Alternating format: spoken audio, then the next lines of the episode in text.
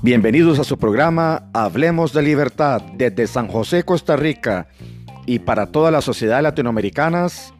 Compartimos el mensaje de la libertad y el liberalismo clásico.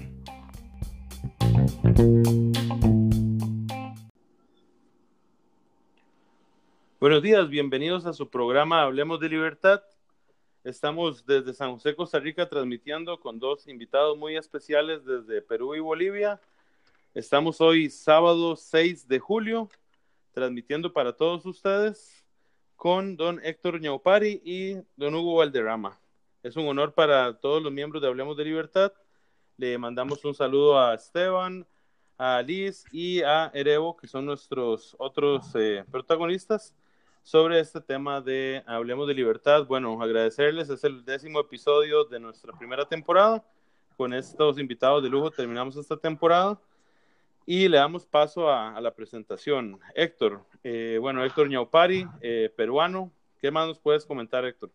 Bueno, yo soy este, abogado, soy poeta, eh, ensayista, tengo ya 13 libros publicados, este, soy presidente del Instituto de Estudios de la Acción Humana y he sido presidente de la Red Liberal de América Latina, esta red de redes, esta organización de organizaciones que está promoviendo la libertad en nuestro continente. ¿no?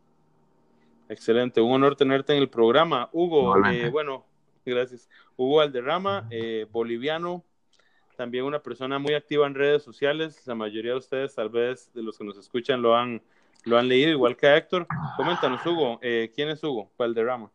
Gracias, Hermes. Bueno, yo soy economista, egresado de la Universidad Mayor de San Simón, acá en Bolivia.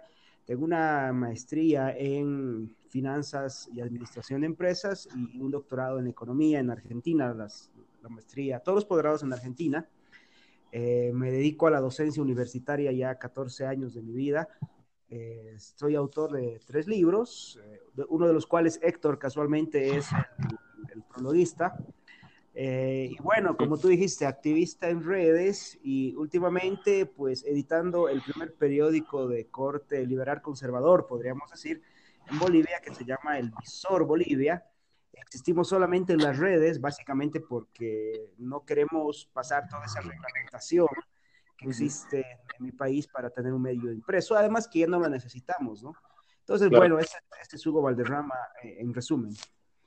Perfecto, un honor tenerlo a los dos y una casualidad que les comento a los a los que nos escuchan que bueno, ya Hugo y Héctor se conocían antes del programa definitivamente y, y bueno, es una casualidad que, que, nos topamos el día de hoy. La primera pregunta que le hacemos a todos nuestros invitados, bueno, a los que son liberales, ¿verdad? ¿Cómo, cómo se convirtieron al liberalismo y, ¿Y qué mensaje fue el que les cautivó más, Héctor? ¿Cuál sería tu caso? Bueno, el mío es un caso bastante de hace muchos años. Yo siendo un escolar de último año de, secundaria, penúltimo año de secundaria, este, estuve en la Plaza San Martín cuando Alan García intentó estatizar la banca y Mario Vargas Llosa este, dio un brillante discurso que generó al movimiento Libertad, ¿no? En contra de la estatización. Eh, como era un escritor que yo seguía mucho, yo como sus oyentes saben, soy un hombre de letras, este, era un escritor que yo seguía, admiraba y admiro mucho, este, dije, bueno, lo que él, si este hombre está pensando, así como él está haciendo estas novelas tan, tan, tan, tan importantes, tan hechiceras, tan maravillosas, esto que él está pensando, estas ideas que él está viniendo a promover, deben ser las ideas correctas. Y esa es la razón por la que yo este, empecé más o menos en el 87, yo milité en el Movimiento Libertad, dicho sea de paso es el único partido en el que yo he militado, este, y luego allí recibí una primera instrucción, hubo un, gran centro de capacitación en esos años y yo, digamos, me empecé a topar con las, las ideas de von Mises y las ideas de von Hayek, etcétera, sobre todo los de la Escuela Austriaca de Economía, y fruto de esa relación yo conocí a dos personajes muy importantes en el liberalismo peruano contemporáneo, que son Federico Salazar y Enrique Gersi, ¿no? Este, con ellos, ya una vez que yo ingresé a la universidad, yo ingresé a la Universidad Nacional Mayor de San Marcos, que era en ese momento un, foco de la extrema izquierda, quizás el principal foco de la extrema izquierda a nivel nacional.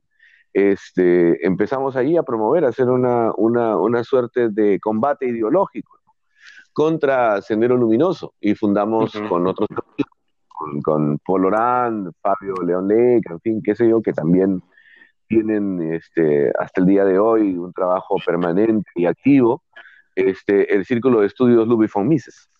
Y nosotros iniciamos una, ¿cómo se dice? Una, con Federico Salazar, una, un estudio permanente de las obras de von Mises y von Hayek. Ese, es, el, digamos, el, el, devenir mío, es la forma en que yo este, me acerco a las ideas de la libertad este, y, y, empiezo pues a estudiarlas, luego escribir y en fin, ya, ya hacer esta, esta trayectoria que tiene este, fundamentalmente pues tres, este, tres líneas de acción en mi, trabajo. Son obviamente la escritura, o sea, yo soy, yo soy un escritor que, que, escribe sobre las ideas liberales, el, el activismo este, eh, ¿cómo se llama?, de promoción de estas ideas, dando conferencias, participando en debates, y por supuesto también el de promover este, tanto organizaciones como partidos políticos que defienden la libertad. Perfecto, muchas gracias Héctor. Hugo, ¿cuál sería tu caso? ¿Cómo te convertiste o cómo llegaste al liberalismo y qué fue el mensaje que te cautivó más? Gracias. Mira, eh, lo mío es una cosa muy... Creo que todos los que hemos aceptado las ideas de la libertad hemos pasado momentos de mucho shock, ¿no? Yo había terminado la carrera de economía eh, y me fui un tiempo a vivir a Cuba, eh, becado, estuve seis meses viviendo en Cuba y noté el desastre del, socialismo.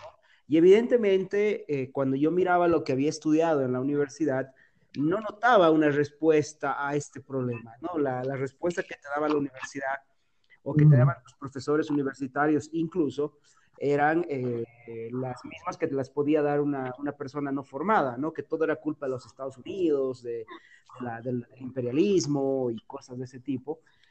Eh, es, digamos que ese fue, la, ese fue un shock muy grande eh, el año 2003.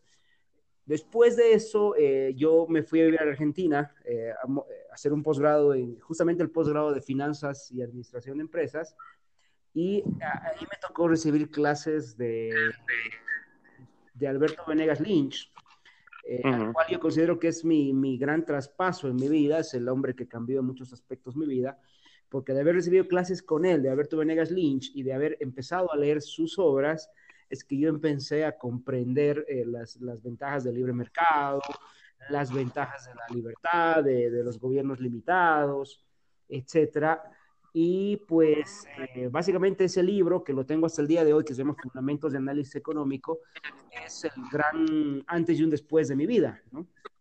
Y de ahí, bueno, un poco que yo seguí un camino muy parecido al de Héctor.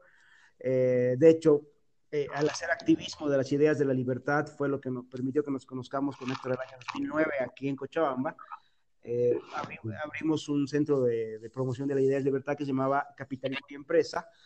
Mm, eh, seguí impartiendo ideas de la libertad en mi cátedra propia de la universidad, a pesar de tener que soportar las presiones de los planes globales y del Ministerio de Educación, lo hice y lo sigo haciendo por muchos años.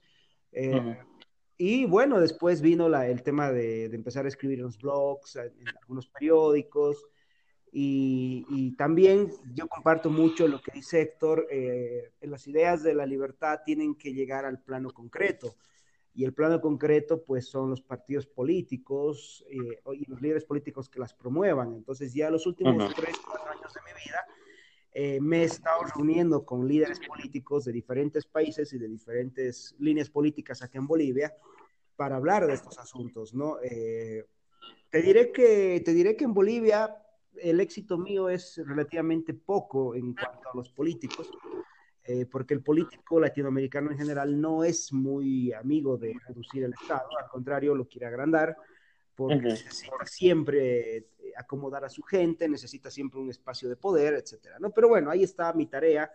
Eh, yo vivo en la economía informal más grande del mundo, ¿no? 70% de la economía de Bolivia es informal, o sea que nosotros tenemos un socialismo en un gobierno en un país capitalista medio, medio muy particular. Bolivia es una cosa muy extraña. Algún rato te hablaremos de, de los dos sistemas de Bolivia.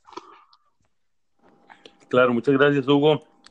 Ahora, a propósito de que los dos mencionaron el tema de cómo los influyó algún autor o algún profesor, eh, bueno, primero para Hugo, si tuvieras que concretar uno o dos autores liberales que te hayan impactado o autores que te hayan hecho ver el liberalismo con diferentes ojos, ¿cuáles serían? Mira, a mí, a mí yo creo, eh, inicialmente tengo una deuda intelectual y de vida muy grande con Alberto Venegas Lynch, el gran maestro argentino. Eh, creo, que él, creo que él ha tenido la influencia, él, ha influenciado en mucha gente, no solo en mí, sino en muchos, muchos de los, los que defendemos estas ideas en América Latina.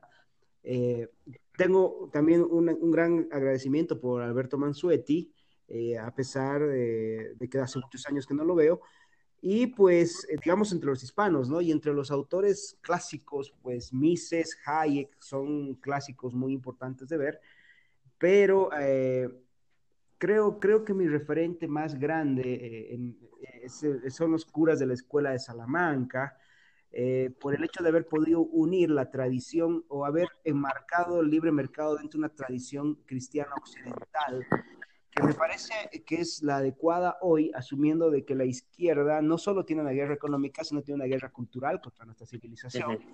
Y creo que estos curas pues vieron eso y se adelantaron a su tiempo en muchos aspectos, ¿no?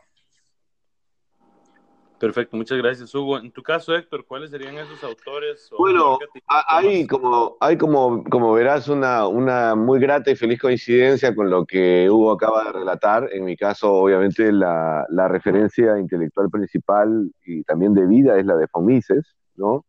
Este, creo que es el, el, el economista del siglo XX, en realidad. el, el, este, él, a él le toca em, enfrentar este, los dos procesos socialistas, el, del, el, nacionalsocialismo y el socialismo de corte internacional y soviético.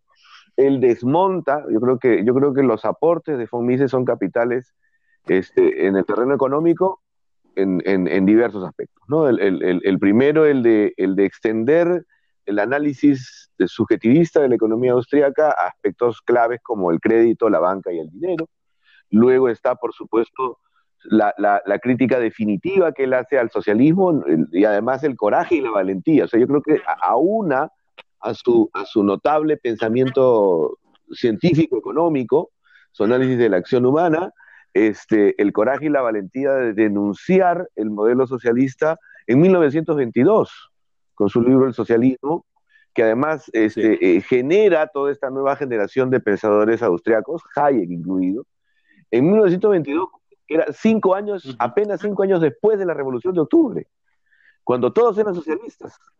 Es decir, cuando, cuando, cuando parecía que el socialismo era una esperanza de, renovación y de cambio y, de, traer un, paraíso en la tierra que, que, que a las resultas hoy es, pues, como, como sabemos todos, un, un infierno empedrado de, buenas e igualitarias intenciones, ¿no? Este, por supuesto que también, eh, eh, digamos, cada uno de sus análisis sobre el gobierno, sobre la burocracia, este, eh, y su reflexión, obviamente, la, la, capital y más importante, que es esta, este, este monumental tratado que se llama La Acción Humana. Es decir, este, en, en, en, yo me considero un, un, un, digamos, devoto seguidor de la Escuela Austríaca de Economía, este, eh, creo que los primeros atisbos de una influencia los estamos viendo hoy día con la, con la proliferación de, de, todos estos think tanks, institutos y organizaciones en Europa y acá en América Latina que siguen la ciudad de von y de Hayek, y ahora yo me detengo en Hayek porque aunado a ese análisis este, económico capital, ¿no? ya esa reflexión incluso eh, este, filosófica e incluso metafísica de la, de la economía que hace von Mises en sus, ya en sus últimos libros, ¿no? el fundamento último de la ciencia económica o teoría de historia, Hayek le proporciona al, al liberalismo contemporáneo una visión que yo llamo una visión de renacimiento, ¿no? O sea, eh, eh, lo, lo, importante creo yo al final es que los, los, los liberales contemporáneos son una suerte de hombres del renacimiento, ¿no? Este, Mises reclamaba mucho la, la vocación interdisciplinar de la, de, la tradición intelectual del liberalismo, y, lo que hace Hayek es eso, Hayek empieza en la economía, prosigue en, este, en el derecho, luego va hacia la psicología con el orden eh, eh, sensorial, y de ahí efectivamente a, toca diversos aspectos hasta este libro que es casi indefinible en términos este, de, especialistas, que es este, la fatal arrogancia. Esta, esta reflexión suya que complementa, que, que, en buena cuenta viene a ser un cierre respecto de las tesis de, de,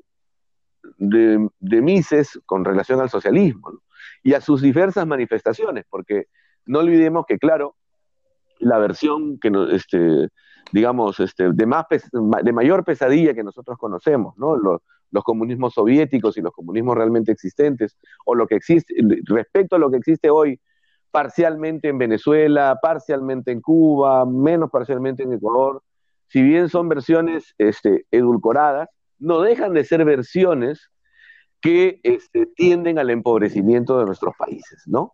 Entonces, este, incluso dentro de los latinos, para, continuar con el argumento, este, una, un, pensador bueno, al que yo sigo mucho y con que me he entrevistado varias veces, es este Jesús Huerta de Soto, ¿no? Las veces que yo estaba en Madrid, en la, que además es una influencia capital por Unión Editorial, que, que a mí me tiene pues como autor este, fichado, este, es una influencia determinante en toda esta formación de pensadores contemporáneos. No digo esto porque eh, eh, una, una, una, crítica interesante que se ha gestado recientemente, por ejemplo, a, raíz de una visita muy reciente que hice a Colombia hace más o menos un, un mes y medio, un debate con un economista keynesiano, este, llamado Daniel Castellanos, él eh, sostenía que la, el pensamiento de Mises y de Hayek correspondía pues a la, al, pensamiento de, preguerras y entreguerras del siglo XX, ¿no? que no, no era un pensamiento actual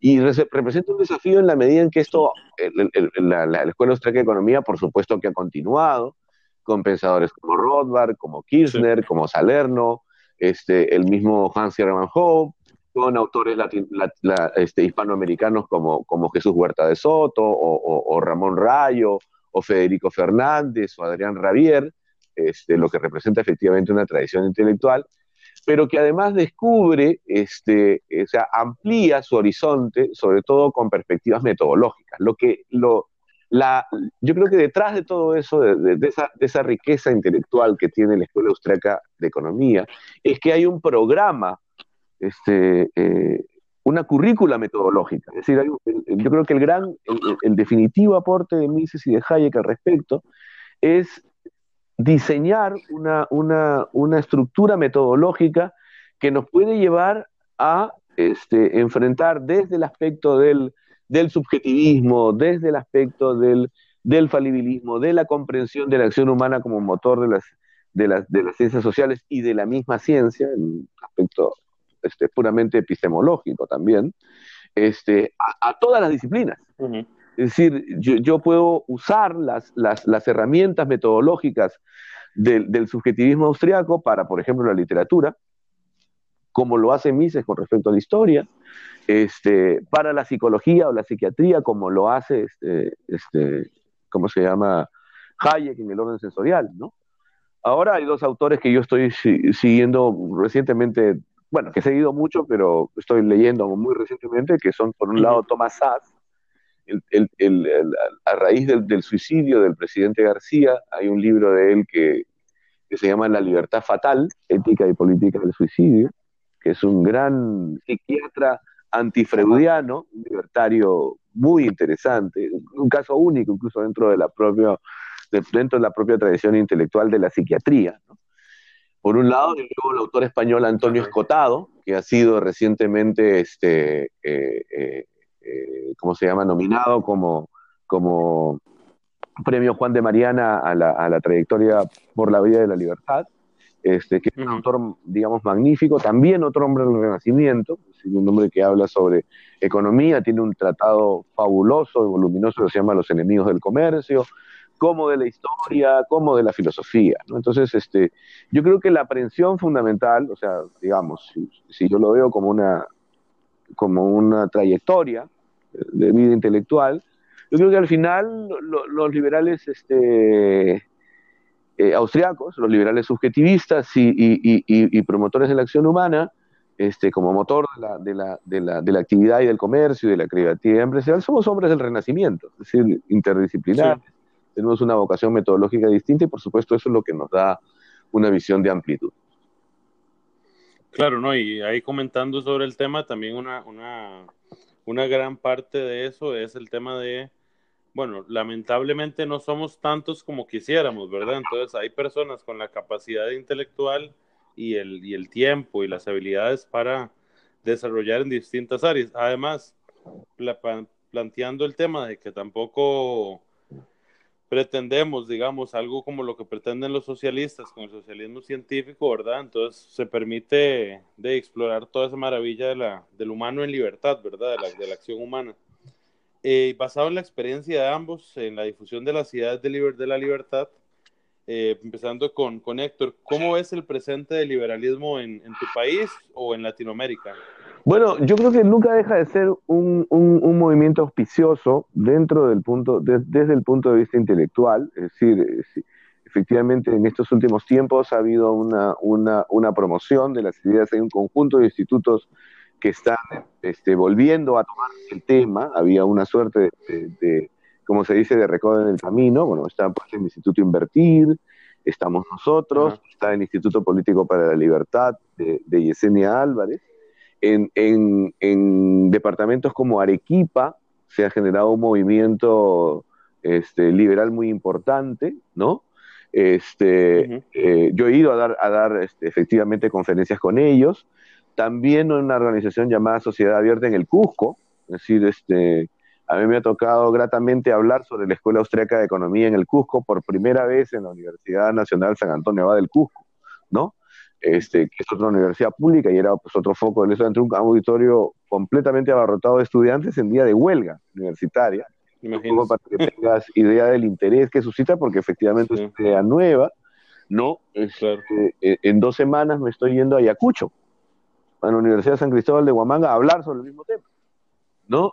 Este, eh, eh, hay una intensa promoción, te decía, estos, este, estos colegas que, fundaron conmigo el, Círculo de Estudios Luis Mises han continuado. este, hay, una, hay un centro de, investigación republicana, si, mal no recuerdo el, título, es decir, hay un movimiento que, también se trasluce en libros, en eso Paul Orán también es un autor este, liberal a seguir, este, ahora, por supuesto, no es un esfuerzo suficiente. ¿no? Yo creo en realidad, y en América Latina sí, por supuesto, acaba de haber una, un, evento magnífico, yo no pude asistir, este, de Atlas Network, ¿no? un, foro latinoamericano de la libertad, y es el segundo que se hace este, en República Dominicana. ¿no? Este, como tú dices, efectivamente, sí, el esfuerzo parece en principio poco, ¿no? Este, Parece en principio poco porque en realidad, a diferencia de los socialistas que odian el trabajo, como el jabón y el sentido común, nosotros en realidad estamos fundamentalmente trabajando, o sea, en, en nuestros sí. porque hay que producir, ¿no? Hay que producir como empresarios, hay que producir como emprendedores intelectuales, hay que hacer cosas, ¿no? Entonces, este, eh, parte, de ese, parte de ese esfuerzo, por supuesto, hace que, que no se visibilice mucho, para usar una expresión de las izquierdas, ¿no? Que no, los liberales no seamos tan visibilizados, ¿no? Pero yo creo que parte de esa no visibilización tiene que ver con aquello que denunciaba Mises en su tiempo, una suerte de conspiración del silencio.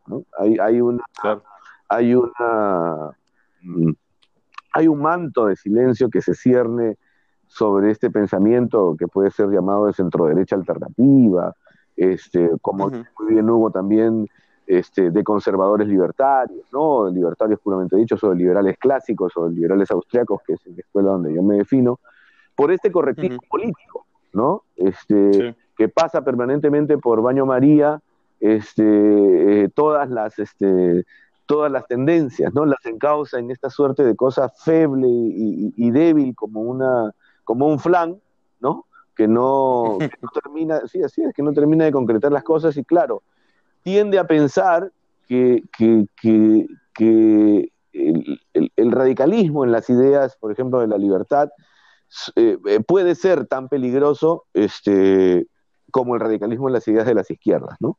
Y claro, es una visión pactista, es una visión, como digo yo, este, como, como un vino pasado por agua, ¿no? Muy, muy, muy, rebajado, ¿no? Entonces, este, eh, yo creo que por el contrario, eso debe ameritar, este, por supuesto que saber que, que, que los nuevos adversarios bueno, los viejos adversarios de, la, de las economías, de, las economías sanas y prósperas y de los estados de derecho constituidos, son precisamente estos gobiernos este, neo-autoritarios, ¿no? Estos gobiernos del socialismo que no han muerto, ¿ah? O sea, que están ahí de forma permanente y que, y que, y que, y que pueden volver este, bajo el ropaje pues de esta, eh, eh, envueltos en la bandera del arco iris hoy, ¿no? Que creo que es un fenómeno que también ya se, está, ya se está cayendo por sí mismo, porque en buena cuenta son víctimas de su propio sectarismo, ¿no? de esta enfermedad infantil del izquierdismo que hace precisamente que, terminen ellos más aislados y, y, y, y, el peligro es que eso se identifique con una suerte de, de, pensamiento de centro, que, que, lo hay en gran medida en América Latina, ¿no? cuando es una versión mucho más radical de lo que la, la mayoría de la gente piensa. Perfecto, Hugo. En tu caso, bueno, es una realidad diferente a pesar de ser países vecinos, pero también la perspectiva latinoamericana, ¿verdad? ¿Cómo ves el presente del liberalismo tanto en tu país como, como en la región? Mira, eh, a ver, eh, sucede lo siguiente. Eh, hace, hace 10 años, cuando Héctor conocido Cochabamba, eh, aquí en Bolivia éramos 10 tipos eh, haciendo una campaña, eh, haciendo una promoción de ideas. años después, un tiempo después, acabamos enojados entre nosotros. bueno, ya, ya, ya están superadas las diferencias, pero lo que me sorprende hoy es que ya hay grupos más grandes, de hecho, yo estuve hace un par de, hace, exactamente hace dos años, yo estuve dando una conferencia sobre la importancia de la libertad bancaria, justamente basado en, los trabajos de, Jesús Huerta de Soto, un autor que igual que yo sigo mucho en temas de banca y finanzas, en la Universidad Mayor de San Simón, que es una universidad estatista, a la cual yo salí frente a 250 estudiantes, ¿no? Eh, entonces, y hubo mucha gente que preguntó, hace un año exactamente, el, en agosto del 2018, agosto, septiembre del 2018, eh, estuvimos igual en un evento acá con Jorvis Esparragosa sobre el tema de la ideología de género y esto que dice Héctor, ¿no? La tiranía del arco iris. Eh, entonces, ha habido más una, más una receptividad. O sea, yo he notado que de hace 15 años, de hace 12, 13 años, que cuando nosotros empezábamos este movimiento, que éramos cuatro cuatro tipos, más unos cuantos voluntarios, que no teníamos un espacio en un canal de televisión. Hoy día la gente nos, nos llama, nos busca, las redes sociales han permitido que se rompa un poco el, también esa, esa, esa cerradura que habían puesto alrededor de nosotros. Eh, te hablo del caso de Bolivia. Eh, casualmente éramos nosotros siempre los censurados en los medios de comunicación. Y, y, y Héctor se debe acordar de Luis Cristian Rivas, se debe acordar de Mauricio Ríos, éramos siempre los censurados porque éramos criticados a la oposición y al oficialismo en la política boliviana siempre desde el punto de vista de la libertad. Entonces, eh, estos últimos años como que eso se ha roto gracias a las redes sociales y además como que la gente está un poco más hambrienta de, de, ver una alternativa eh, en Bolivia. Hay mucha esperanza en torno a la gente, no, no tanto en torno a los políticos tradicionales de Bolivia, eh, porque, como te digo, pues somos eh, Bolivia, Perú, etcétera, son países de tradición muy estatista y, pues los políticos lo que, lo que no quieren es que el Estado se, se achique, ¿no? Eso es imposible. Pero eh, lo que a mí me llama la atención, y, y, lo estamos haciendo con un grupo de gente, es, a ver, en todo, la política no deja de ser una venta de ideas, ¿ya? Entonces, nosotros tenemos que encontrarle un nicho de mercado a nuestras ideas. Comúnmente, eh, una, una, cosa que en Bolivia se hacía era que se excluía a la economía informal. O sea, eh, los políticos se sentaban a dialogar con los grandes empresarios, eh, los grandes monopolios bolivianos que tienen siempre acuerdos con el Estado, la banca, por ejemplo, ¿no? Eh, se sentaba a hablar con los colegios de profesionales, que en su gran mayoría los colegios de profesionales alimentan al sistema, ¿no? Son los profesionales en Bolivia. Te diré, por ejemplo, de los médicos, un 70% de los médicos es empleado del Estado, de los economistas, ni, te digo el porcentaje, creo que soy el único que no es empleado del Estado. somos dos o tres. Eh, y, y, otras carreras. ¿no? Entonces, estos eran los gremios con los que los políticos siempre dialogaban. Eh, nosotros de hace un par de años, eh, y se lo dije a, un político boliviano joven, Ariel Hurtado, que de paso es de los nuestros, un defensor de la libertad, que nosotros debíamos enfocarnos a gente que todos los días se levanta a producir, que todos los días tiene que trabajar eh, a espaldas del sistema, porque nosotros tenemos impuestos abusivos en Bolivia, tremendamente abusivos, y justamente esa es una de las razones por las que tengamos economía informal, ¿no? Entonces le dije, ¿qué tal si empezamos a promover estas ideas en los círculos de, los, de las economías informales? ¿No? Y, te cuento que hemos tenido cierto grado de aceptación llevando, llevando las ideas de, las brillantes ideas de Mises, Hayek y todos los, todos toda la economía austríaca, que es la que a mí me gusta, igual que a Héctor, pero se la estamos llevando a la gente los últimos, los últimos meses eh, aquí en Bolivia, comerciantes, que lo entienden muy rápido porque al fin y al cabo lo que hizo la economía austríaca fue describir lo que hace un hombre de bien todos los días. O sea, un hombre de bien todos los días se levanta a trabajar, ahorra para su familia y toma previsiones para su vejez. Eso es lo que hace eh, un hombre de bien. Y la, economía austríaca lo, explica de, este, de, una manera muy científica, pero es algo que todos los días pasa. Por eso que es, una de las, es la única, debe ser una de las pocas escuelas que realmente habla de lo que hace un hombre eh, de bien todos los días. Entonces, eh, esta gente ha captado muy rápido los conceptos de por qué es necesario bajar los impuestos, por qué es necesario eh, reducir el Estado. Y, bueno, entonces esas ideas han ido llegándole a, la economía informal. ¿no? Eh, tenemos la esperanza de no esta elección que viene, porque esta elección que viene en Bolivia es en octubre. Dudo mucho que, mucho que haya un gran cambio, aún no gane Evo Morales, eso, eso tengo por seguro pero tenemos una esperanza nosotros con Ariel Hurtado en, unos años poder tener un partido que represente al 65% de la población de este país, que según el informes del BID es la que se dedica a la economía informal. Entonces, eso es lo que nos interesa, ¿no? Eh, y pues bueno, eso es lo que hemos estado haciendo. Eh, y te diría desde el punto de vista de la, no tanto de, de, los círculos liberales académicos que aquí en Bolivia hay, eh, por ejemplo, Students for Liberty con, con sus, con está ahí. Eh, pero las ideas de la libertad eh, han, han, calado más, han penetrado más en los círculos de la gente de familia, de la gente de iglesias, de la gente de trabajo, en los últimos años, que es lo que yo he estado haciendo. Y eso me deja, un, me deja una alegría, personalmente a mí, porque, bueno, hace años éramos unos cuantos locos, ¿no? De hecho, ya hay una, sociedad, una asociación de 100 familias con dollars, que fue la que iniciamos nosotros como respuesta a la estatización de la educación, por ejemplo. Claro. Perfecto, más bien muchas gracias por esas respuestas del presente actual, bueno, el presente del liberalismo en sus países y, creo que refleja también lo que sucede en muchos otros países, ¿verdad? Con, con sus matices y demás, pero sin duda alguna Debido al internacionalismo del socialismo, es previsible que lo que no sucedió en un país vaya a suceder pronto y lo que ya sucedió en otro se repita, ¿verdad?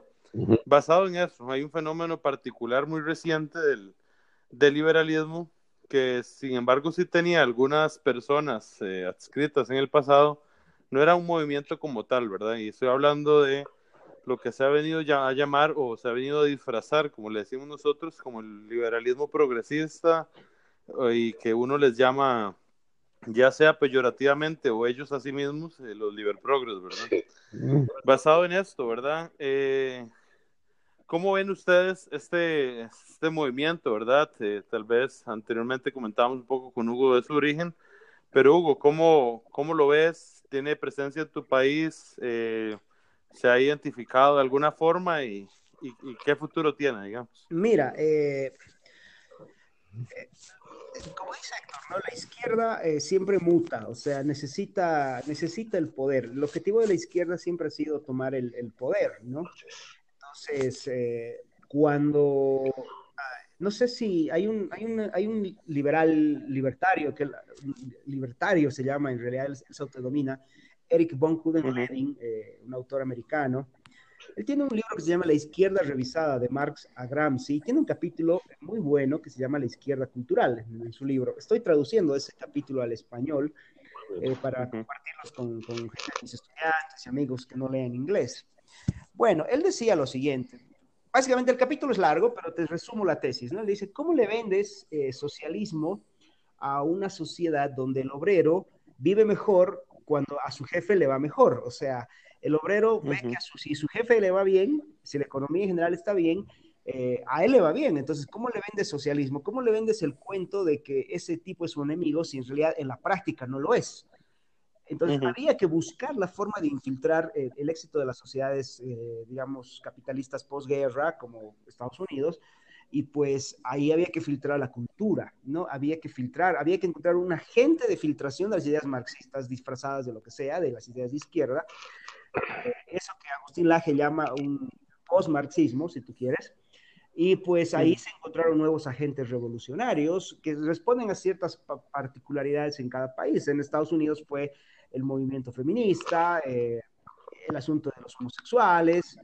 Eh, y en el caso, por ejemplo, de Bolivia, eh, se aplicó mucho a partir de los años 90, y yo te digo esto porque a mí me tocó estudiarlo a finales de los 90 de primera mano, el ecologismo eh, y el indigenismo.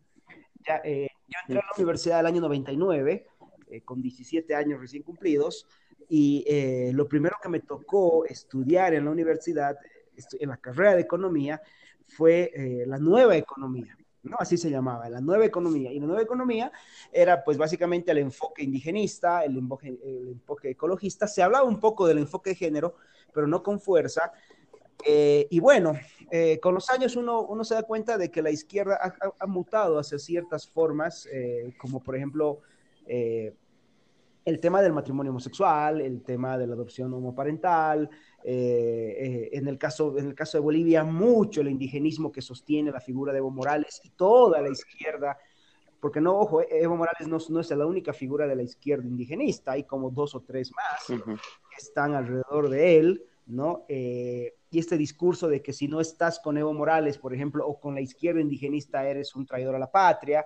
Todo este discurso del lenguaje y del miedo en base a, pues, a, consignas que ellos han creado, se ha, generado en las universidades, ¿no? Y bueno, eh, ahora al interior del, partido de gobierno en Bolivia, está empezando a notarse esa nueva tendencia. de hecho, hay un grupo que se llama Columna Sur, que lo componen eh, gente muy joven, todos menores de 30 años, que han empezado a llevar a la, a la práctica política, digamos, a, las calles y a las reuniones del, del, MAS, que es el partido de, gobierno, el tema este de la adopción homosexual, el tema del matrimonio gay, eh, eh, el tema del aborto, ¿no? que son las tres cosas que ellos meten. Entonces, en el caso de Bolivia, eso está muy fuerte. Lastimosamente, los liberales jóvenes, digamos, que son básicamente los que están amparados en Students for Liberty eh, en Bolivia, que son, tampoco es que sean muchos, deben ser 20, 25 personas, todas están agarrando esas banderas, ¿no? Todos están agarrando esas banderas eh, sin, sin, sin, darse cuenta de que simplemente son banderas, eh, pues, de la izquierda ¿no? Y de hecho, sabemos, el que sabe de historia sabe que no ha habido mayor represión contra los grupos homosexuales que en Cuba, por ejemplo, ¿no? Eh, en Cuba la, eh, los, los, eh, los, campos de concentración contra, contra, contra, esas personas y todo. Y, y, bueno, ahí es donde viene mucho el, el tema de, de, este, de, estos grupos libertarios acá en Bolivia, jóvenes sobre todo, que parecería que por intentar estar a la moda, en algún caso, ¿no? producto de la desinformación, o en algún otro, producto de la infiltración de las ideas de la nueva izquierda, hoy hacen, hacen eco de las mismas banderas. ¿no? Eh, yo te contaba, eh, hace extra, extra micrófonos, el caso de... mira, yo, yo, estuve en una conferencia hace, unos, hace, unas, hace un mes más o menos con estos muchachos de, Students for Liberty con la gente muy joven del liberalismo y estudiantes en general. Éramos una cosa de 75, 80 personas, una conferencia privada. Y al final del evento eh, se me acercan un grupo de muchachos y me dicen, eh, o sea, vamos a tomar un café, me invitan a tomar un café y estamos en medio de la charla, lo que me comentan es lo siguiente, que les parecía muy extraño que una organización se llame Estudiantes por la Libertad, pero rechace, por ejemplo, que en los eventos participen jóvenes, eh, por ejemplo, de la juventud católica, ¿no? O, joven, o, o, no permitan que participe un muchacho que quiera ser pastor evangélico, pero no tenía ningún problema con que en los eventos de Students for Liberty, por ejemplo, participe eh, un muchacho del URUS, ¿no? El URUS es el partido trotskista eh, más grande de las universidades públicas en Bolivia. Entonces dice, a ver, aquí hay una pequeña, aquí hay un pequeño problemita, o sea, no dejan que participen los creyentes, ¿no? Pero no tienen problemas uh -huh. en que se meta un trotskista. Y dices, a ver, o sea, ¿quién es más enemigo de la libertad? O sea, esta es la pregunta sí. que se hacían los muchachos. De hecho, una de las razones por las que Estudiantes por la Libertad, en, particularmente en Cochabamba, no está funcionando bien, es porque la gente acá ha notado esa contradicción muy grande, ¿no? Eh, claro. y, y, pues no, no está funcionando ese tema. Pero bueno, sí, yo creo que es dentro del liberalismo, dentro de las ideas libertarias, eh, liberales, como quieran llamarlas, eh, eh, la nueva izquierda es un enemigo interno que tenemos y creo que en esto coincido con Héctor, querido Hermes. Uh -huh. Perfecto. Héctor, en tu caso, ¿cómo lo has visto sí. en tu país y a nivel, a nivel regional? Yo tengo una visión, digamos, eh, yo, yo, tengo una visión particular sobre esto. ¿no? Yo, yo pienso Ajá. que hay dos grupos, estos llamados eh, eh, Libre Progres o Libre Progres, como le digo yo.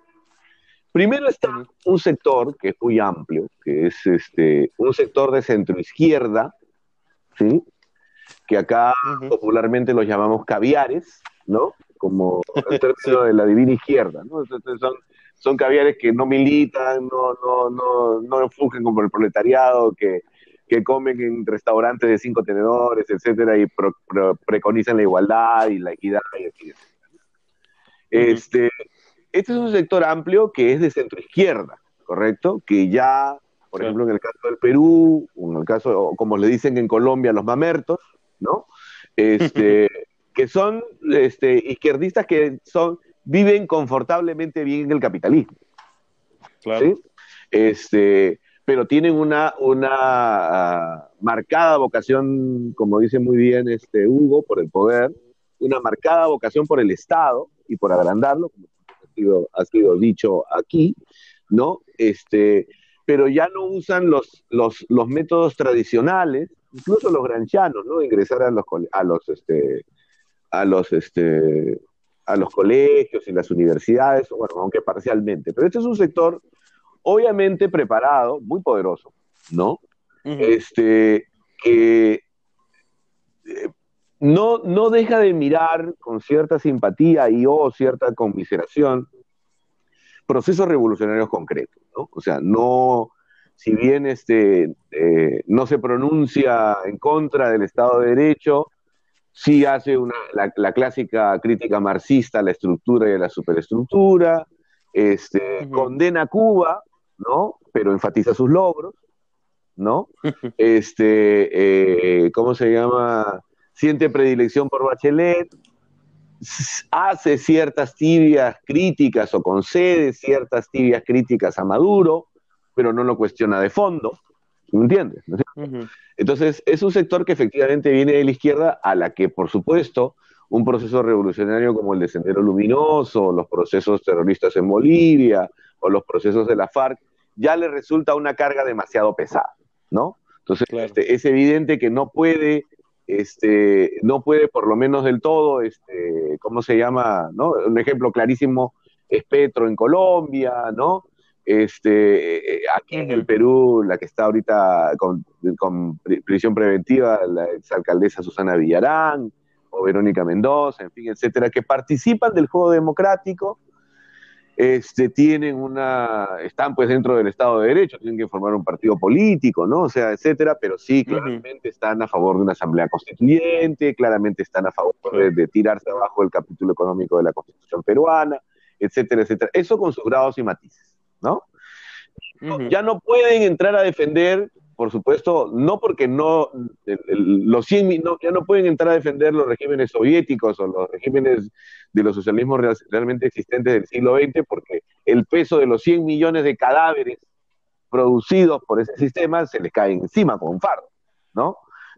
Es indefendible desde esa perspectiva, ¿no? Además de su fracaso económico, de su fracaso cultural, de su destrucción al medio ambiente, ¿no? Nosotros los liberales deberíamos estar pasando la miniserie, magnífica miniserie Chernobyl, mañana, tarde, en todas las universidades y colegios de nuestro país, ¿no? Para que se vea el fracaso monumental, la incompetencia criminal de este, de este sistema que condenó a millones de personas a un horror nuclear hace solo 20 años, o 30 años. Sí. ¿No es cierto? Este, entonces, eh, y además un desastre ambiental, que iba a ser un desastre ambiental mundial, ¿no? Eh, para recordar efectivamente que cuando, que, que, en todos los casos en los que ha habido efectivamente un cambio de banderas, muy bien ha dicho Hugo, cuando ya efectivamente el proletario se aburguesa, ¿no? Ya su objetivo no es la revolución, sino tener otro televisor, ¿no? Entonces, este, no, no es, no, ya no es, ya no es ese el propósito. Entonces, eh, como son colectivistas, cambian de, este, de, de, sujeto revolucionario, ¿no es cierto? Ser el ahora será pues el defensor de la, de la Amazonía. Ya no es el defensor de la Amazonía, entonces este, será pues este, el ecologista. Ya no es el ecologista, entonces será el, el, el, el gay o la lesbiana. ¿no es cierto? Entonces, pero eh, como, como no son individualistas, o sea, tienen una, una, un enfoque metodológico equivocado de entrada, ¿no? De lo que habla el liberal es del individuo que emprende, es del individuo que trabaja, es del individuo que ahorra, ¿no? La mujer que emprende, la mujer, la, la panadera que se levanta a las 3 de la mañana para atender este, a sus hijos, siendo ella jefa de hogar, etcétera, ¿no es cierto? Y que tiene que lidiar todos los días con un Estado que le impide producir y le impide progresar, ¿no es cierto? Y que tiene que ver por su propia seguridad y etcétera. Ese, ese debería ser fundamentalmente el kit de la cuestión. Muy bien. Entonces, hay este sector que es netamente de centro izquierda, pero está moldado a los beneficios que el capitalismo les, trae, ¿no? Si estos son, quieren tener ciertos beneficios, este, compartir ciertos, ciertas ventajas del infierno con ciertas ventajas del paraíso, ¿no? Lamentablemente, porque es un sector poderoso y que tiene influencia en universidades y en medios, y etcétera, hay un sector de liberales, de todas las tendencias, desde ¿ah? los libertarios hasta los liberales clásicos, que les han seguido la corriente. O sea, e, e, este otro grupo, si bien sí, efectivamente, defiende la economía de mercado, defiende el esto, etcétera, un poco por no quedarse con auditorio, un poco porque también parte de un temperamento individual. No, no, no, no todos somos, como se dice, este, eh, eh, eh, soldados valientes que vamos este, permanentemente al combate. ¿no? O sea, no, todos tienen un no todos tienen ese temperamento, ¿no? Hay gente que prefiere pactar, que prefiere no pelearse, etcétera, y entonces toma alguna de esas banderas. Toma, una, toma algunas de esas banderas y por supuesto ocurren estos casos contradictorios de los que ha hablado hubo con atención, ¿no? Este, no Que no es solo por estar a la moda, sino porque efectivamente, este, y, creo que hasta erróneamente, ¿no? nosotros deberíamos estar hablando de la privatización de la educación, nosotros deberíamos estar generales de la privatización de la seguridad social, deberíamos estar hablando de la privatización de la seguridad ciudadana, ¿no es cierto?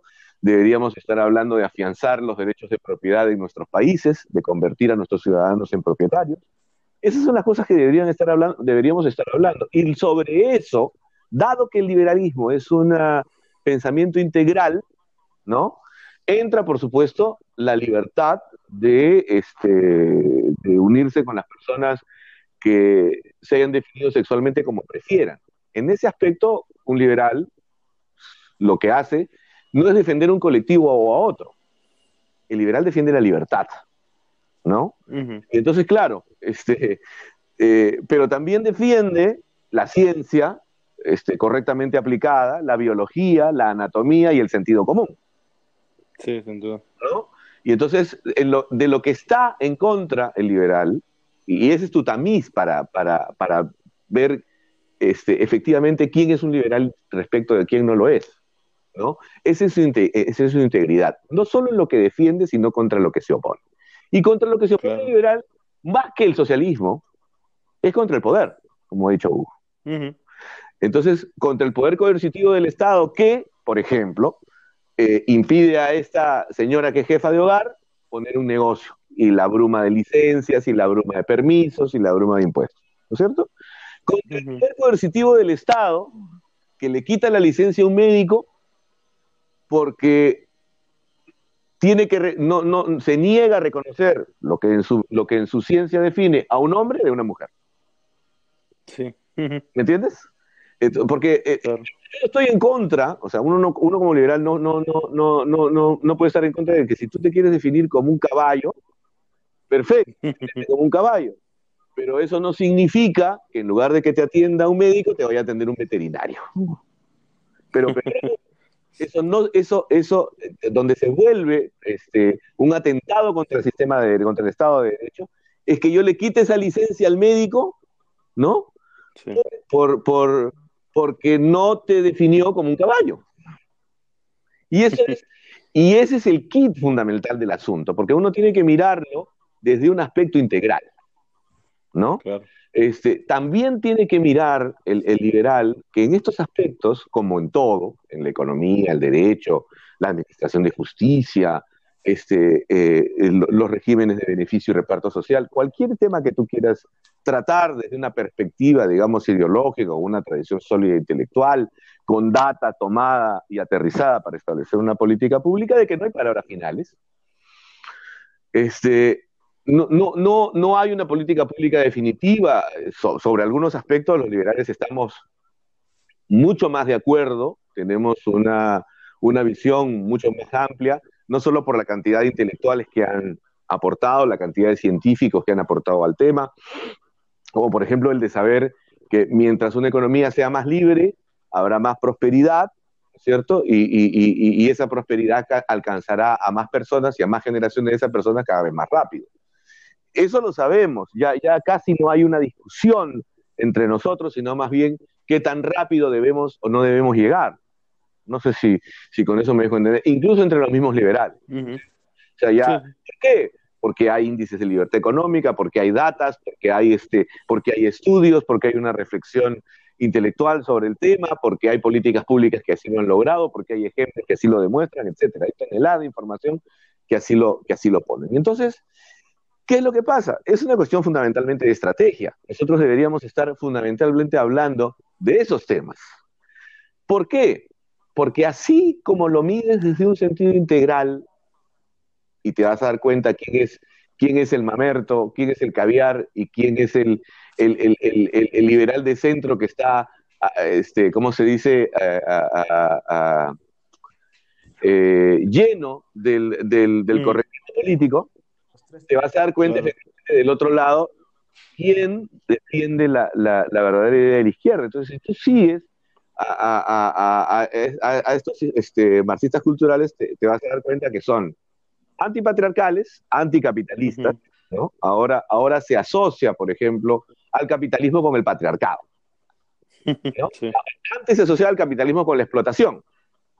Antes se asociaba, luego, se asociaba al capitalismo con la deforestación.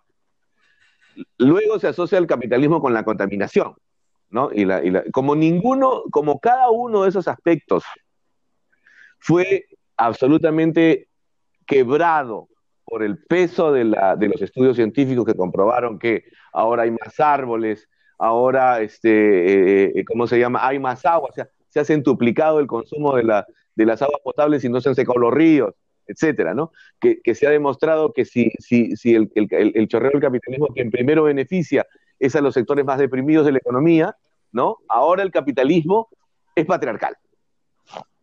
Entonces, es una metodología este, perversa, ¿no? Y entonces ahí tú te vas a dar cuenta quién es, incluso dentro de los propios liberales, quién es, cuál es la razón por la que están de un modo u otro, o, igual que en el caso de la izquierda, matizan sus críticas respecto del movimiento del arcoíris, ¿no? Matizan cuando eso no debería ser así, o sea, lo que, tiene, lo, que, lo, que uno reclama siempre en estos casos, como te dije, es sensatez y común.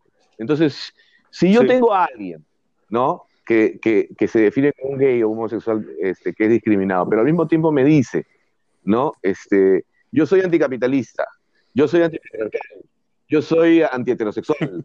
Este, entonces, claro, me está definiendo a un marxista de hoy día. O sea, la diferencia con el del siglo XIX es que este, este también era anticapitalista, pero era antiempresarial. ¿Es cierto? Entonces, ¿cómo, un liberal va a coger o, va a adherir a un programa de esa naturaleza que además contraría en su esencia todo el pensamiento liberal? Por una intelectual no puede hacerlo. ¿Me entiendes? O sea, eh, lo que tenemos que hacer nosotros ahora, el gran debate, tiene que ponerse en blanco y negro es bueno. Ok, pongamos en blanco y negro qué programa estamos defendiendo. ¿no es cierto? Estamos defendiendo un, o sea, y, y, el, y, el, y, en eso yo creo que los liberales no debemos perder la perspectiva, ¿no? Este, los debates, por ejemplo, sobre el aborto en Argentina son devastantes entre los liberales. Y eso es un error gravísimo, porque el principal problema de Argentina es el crecimiento desmesurado que tiene el Estado, ¿no? La cantidad exorbitante de impuestos que existe, la imposibilidad que tiene, o sea, eh, eh, eh, el hecho de que ingresen también como en Venezuela a una economía de hiperinflación. Ese es el problema.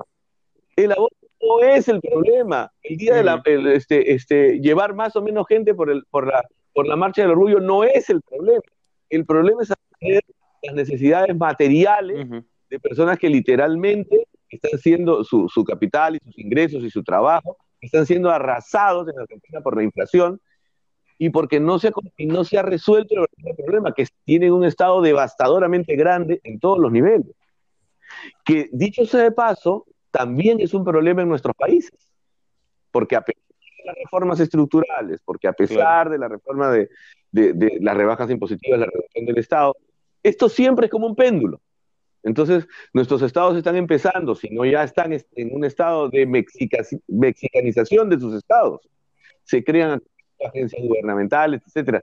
Claro, hasta ahora se hace porque la caja fiscal lo permite, pero en cuanto no lo permita, vamos a incurrir en déficit y otra vez vamos a tener una revuelta inflacionaria, una regresión a un proceso inflacionario que es gravísimo, porque es el impuesto que, se, que, peor destruye la vida, sobre todo de los más pobres y de los sectores menos favorecidos. Con y, y lo otro es, por supuesto, la máxima generación de la riqueza y eso implica una segunda reforma estructural. Es decir, lo que yo estoy tratando de, poner en claro es que el trabajo de Student for Liberty, el trabajo de todos los tintantes, de las personas que escribimos, etcétera, es apuntar a una reforma estructural que en nuestros países tienda a una reducción de la informalidad, no una reducción de la formalidad en el sentido de no matar al informal, no, sino de incorporarlo, incorporarlo al sistema, al sistema económico, de, de de, darle las garantías legales, sobre todo a la persona que emprende, que emprende pacíficamente, que no solo tiene que defenderse de los ladrones, que no solo tiene que defenderse de los criminales y los estafadores, sino también de un Estado que lo atosiga con licencias, que lo atosiga con permisos, un municipio que lo atosiga con permisos y etcétera. Entonces, eh, eh, eh, yo creo que ahí el consejo que hay que dar primero es de saber distinguir, ¿no es cierto? O sea, este, de saber distinguir que lo primero que defiende el liberal es la libertad y lo defiende en el terreno cultural, en el terreno de las relaciones interpersonales, lo defiende en la economía. Entonces, eso es para tener una coherencia y una columna vertebral esencial, este, una piedra sobre la cual tú construir un sistema. Y eso es lo que no se está produciendo, ¿no? Entonces ahora, este, eh, ¿por qué no se está produciendo? Porque nosotros estamos, por lo menos un sector de nosotros, estamos siendo llevados de las narices, ¿no? por atender una o dos líneas de un programa que es mm. abiertamente anticapitalista, que es abiertamente estatista, este, y, que sigue un libreto, un libreto metodológico que además ya ha sido analizado por los propios liberales, Christopher Lingle en la Universidad Francisco Marroquín y otros, este, han detallado, por Magui, han detallado cómo la metodología, que es absurdamente anticientífica del marxismo, es decir, que este, como mis tesis son desmentidas por la realidad, yo cambio de realidad y me voy a nuevas tesis. Y eso es lo que, y eso es y la trayectoria del marxismo desde su creación hasta el día de hoy es una tradición antimetodológica, ¿no es cierto? Cuando lo sensato es decir, si la realidad me está demostrando que mis tesis están equivocadas, lo que yo tengo que hacer es cambiar las tesis y las hipótesis, irme hasta atrás y hacer todo de nuevo. No, o sea, en eso absolutamente marxistas, ¿no? Si se lee, por ejemplo, este, la carta Feuerbach de, Engels y de Marx, este, es decir, si la realidad, ellos decían, si la realidad nos desmiente, ¿no? Entonces, eso es exactamente lo que está ocurriendo, tiene ese mismo carácter completamente anticientífico, también amoral, porque efectivamente contra lo que está es contra la verdad. si, si nosotros Perfecto, Héctor. Muchas gracias por tu respuesta sobre el tema de, los liberales progresistas. Me parece que es muy esclarecedora y algo muy importante esa categorización, tanto de, los que vienen desde la centroizquierda, los liberales clásicos o liberales de muchos tipos que no quieren entrar a la discusión y simplemente aceptan esas tesis para evitar los problemas, y también de los liberales que se autodefinen a sí mismos como progresistas, pero que ponen eh, como prioridad el progresismo y no el liberalismo, ¿verdad? Que es lo que lamentablemente ha estado sucediendo. Eh, a modo de comentario personal, me parece que esa categorización es muy, muy importante de verla porque justo así es como ocurre en de prácticamente todos los países que, que he observado. Eh, lo, lo, curioso es lo que vos decías de, del caso argentino, ¿verdad? Inclusive tenemos ahora la, ex, la expresidenta y futura candidata a la vicepresidencia buscando un liberalismo como, como, como marca de, de, campaña cuando eran todo lo contrario, o lo son, pero se, disfrazan. Y lo curioso aquí viene ante la pregunta que les voy a hacer, ¿verdad? También, ese posible disfraz de algunos sectores de izquierda tal vez viene también de la mano de un buen diagnóstico, ¿verdad? Porque sin duda ellos sí tienen y usan las herramientas de medición y demás, un buen diagnóstico en el que ellos ven cómo la juventud está un poco más desarraigada de las causas colectivistas y simplemente algunas modas se dan por la fuerza del mercado. Y con esto lo explico de la siguiente forma. El tal mes del orgullo gay empezó como una marcha y demás, se ha visto reforzado por campañas internacionales de marcas y demás y, y simplemente se convierte en un producto, que de cierta forma es el mismo fenómeno de las camisetas y gorras del Che Guevara, ¿verdad? No deja de tener su impacto, no deja de tener su impacto negativo, ¿verdad? En cuanto a las personas que no asimilan el producto como un simple producto y le dan un valor simbólico adicional. Pero ahí viene mi pregunta para esos jóvenes que nos escuchan, que tal vez nos escucharán en el futuro. ¿Dónde ves, Héctor, que un mensaje para la juventud, ¿verdad? Eh, liberal o la juventud en general en Latinoamérica que se quiere eh, meter en estas ideas o quiere conocer de ellas, ¿Qué, ¿Cuál sería tu, tu, mayor recomendación? Yo creo que eh, defender la libertad es defender el modo de vida que es tu modo de vida. Parece un juego de palabras, pero no lo es. Porque el modo de vida que, te, que, que, que, está definido por la libertad te dice, tú eres dueño de tu destino, tú eres responsable de tu propia vida, eh, eh, el éxito va a venir con tu propio esfuerzo. Este, planteate proyectos a largo plazo, ¿no? Este, sé un hombre de bien, como dice Hugo, ¿no? Este, entonces, eh, lo que tenemos que hacer es defender ese modo de vida que permite que este modo de vida que nosotros, nuestro propio modo de vida, este, exista, es así, cualquiera que este sea, este, con la orientación, preferencia sexual o género que tú desees, es decir, donde, donde ha habido una, una, una, una mayor defensa y tolerancia este, de estos temas es precisamente en las sociedades occidentales capitalistas, ¿no? Los, socialismos realmente existentes, los anteriores y los actuales, están caracterizados esencialmente por la represión a todos los colectivos. O sea, eso a nosotros como liberales nos repugna. Nos repugna la represión y nos, nos repugna la coacción del Estado, pero sobre todo también la represión a un determinado grupo de personas por su condición de tales. Y entonces es la marca indeleble de todos los socialismos realmente existentes, pasados, presentes y futuros. la pregunta que yo hago a los jóvenes es, ¿ustedes quieren vivir en una sociedad libre o una sociedad característica? Si ustedes se imponen como modo de vida, si, si, si, si, observan eso, tenderán pues a defender la libertad. Esa es la misión y la tarea que hay que seguir. Claro, sin duda.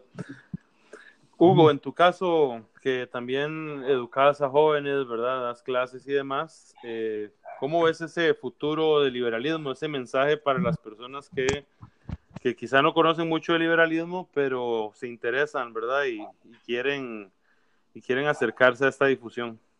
Bueno, eh, voy a citar a Héctor Ñaupari. casualmente. Lo que pasa que hace unos años, cuando yo conocí a Héctor, eh, él, me, él me firmó un libro que hablaba sobre el amor a la libertad. Ahí lo tengo en mi biblioteca. Estoy buscando el libro, no lo encuentro, está empapelado. No, tranquilo.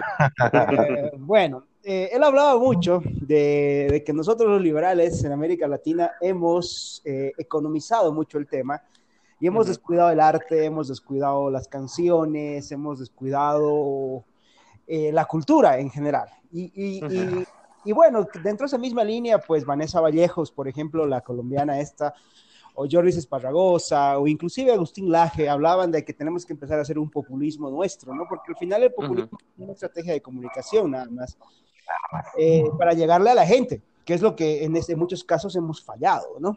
Y creo que en ese caso, pues, eh, yo he notado en las redes sociales eh, un instrumento, primero muy barato, ¿ya? Porque tú tienes un celular o una computadora y con megas en tu teléfono o un wifi en tu casa, puedes hacer tu trabajo. Es más, eh, el otro día hablaba eh, ese muchacho de Spanish Libertad y decía que con mil dólares uno se puede equipar un pequeño estudio de grabación para difundir estas ideas y hacer lo que tú estás haciendo, una entrevista a gente.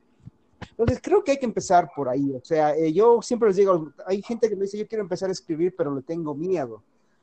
Le digo, mientras te caigas, no vas a aprender a caminar. O sea, no esperes aprender a escribir para luego escribir. No, vas a aprender a escribir escribiendo, cometiendo errores, metiendo la pata y pues con los años te irás puliendo, pero lo que hay que empezar es empezar a hacerlo, o sea, aunque parezca un juego de palabras. ¿No? Y entonces yo siempre animo a la gente a, a, usar eso, ¿no? A usar las redes sociales, a usar el Facebook como un instrumento político de transmisión de nuestras ideas, un blog. Mira, yo tengo un blog que es hugovalderrama.com, por ejemplo, lo, lo, lo actualizo cada semana. Eh, pues ahí hay que empezar, ¿no? Hoy día tenemos el milagro del Internet que nos permite romper el monopolio de los medios de comunicación oficiales muy, muy, muy centrados en la izquierda o en el caviarismo que dice Héctor, ¿no? Y creo que si hay muchachos, y ahí viene mi cita Héctor, que tiene la, la tendencia de la poesía, como es el caso de él, o de la música, pues empezar a usar nuestras ideas en ese campo también. ¿no? Eh, en, la, comedia, en la, música. Es más, yo estoy ahí pensando hace un par de días con un amigo de Colombia que de paso es, es gay, eh, pero no es parte de los LGTB, eh, Cristian Estamos, estamos, en la campaña de hacer una novela inspirada en muchos de nosotros, ¿no? Ah, bueno, en realidad es, en realidad el que haciendo la novela es David Hill, pero bueno, yo le estoy dando algunos datos de, sobre todo de, gente muy cercana a mí, porque él va a tomar personajes y cosas ah, así. Entonces así, o caerle a las comiquitas, ¿no? Eso que se, a los cómics. hay, que, hay que empezar a hacer eso, o sea, hay que salir. Mira, eh, eh, eh, Héctor ha hecho una descripción muy maravillosa de lo que hemos hecho nosotros, que ha sido ciencia. Ciencia durante casi más de un siglo, hemos aportado desde la epistemología, y eso es tremendo pero eso tiene que llegarle a la gente y, no es, y hay que ser ingenuo para creer que la gente se va a leer eh, las mil páginas de la acción humana de Mises. Eso, por favor, o sea... Es verdad. Hay que, llegarle, hay que llegar a la gente, a la gente hay que llegarle con cosas más concretas. Por eso, mira, con todos los, eh, con todos los, con toda la resistencia que yo tengo por Javier Milei, creo que Javier Milei ha hecho un trabajo de comunicación brillante, entendiendo que él es argentino. Y el argentino piensa en fútbol, en hablar palabrotas y en asado. Entonces, es verdad. El promedio no es un Adrián Ravier, por ejemplo, o no es un El argentino promedio es alguien que está esperando que juegue el Boca Juniors el mañana, mañana domingo, y en su asado de hoy tarde con los amigos. Y, y eso. Así es. Por favor, no vamos a pensar otra cosa. Entonces, hay que, eh, creo que tenemos que agarrar la estrategia comunicacional de la, gente, de, la izquierda, que es la capacidad de mover muchas masas. Y bueno, hoy tenemos en Internet y creo que los jóvenes deberían apuntarle mucho a ese tema de los cómics, las novelas, los rápidos y demás, ¿no? Claro. Bueno, eso sería mi consejo. Muchas gracias, Hugo. De parte de Hablemos de Libertad, tanto a Hugo como a Héctor, eh, agradecerles, ha sido un, un final de lujo para nuestra primera temporada. Sin duda alguna esperamos en el futuro contar con ustedes y bueno, agradecerles también por esa difusión que están haciendo de esas ideas de la libertad, ya que gracias al Internet, como lo comentaban ustedes, esas ideas llegan a cualquier lado, eh, muchas veces inclusive aún con la barrera del idioma llegan, ¿verdad? Y de eso es algo que sin duda alguna eh, nos pone con un futuro de con esperanza, ¿verdad? No es un futuro negro, sin duda alguna, sin caer en el, en el optimismo falso, ¿verdad? Que, que nos nuble la idea de que también hay peligros, ¿verdad? De nuestra parte, agradecerle, de mi parte, agradecerles a los dos por la participación y a todos nuestros oyentes que tengan un feliz sábado. Muchas gracias. Igualmente, muchas gracias, muchas gracias. Sean libres, muchas gracias. gracias. Un saludo, gracias.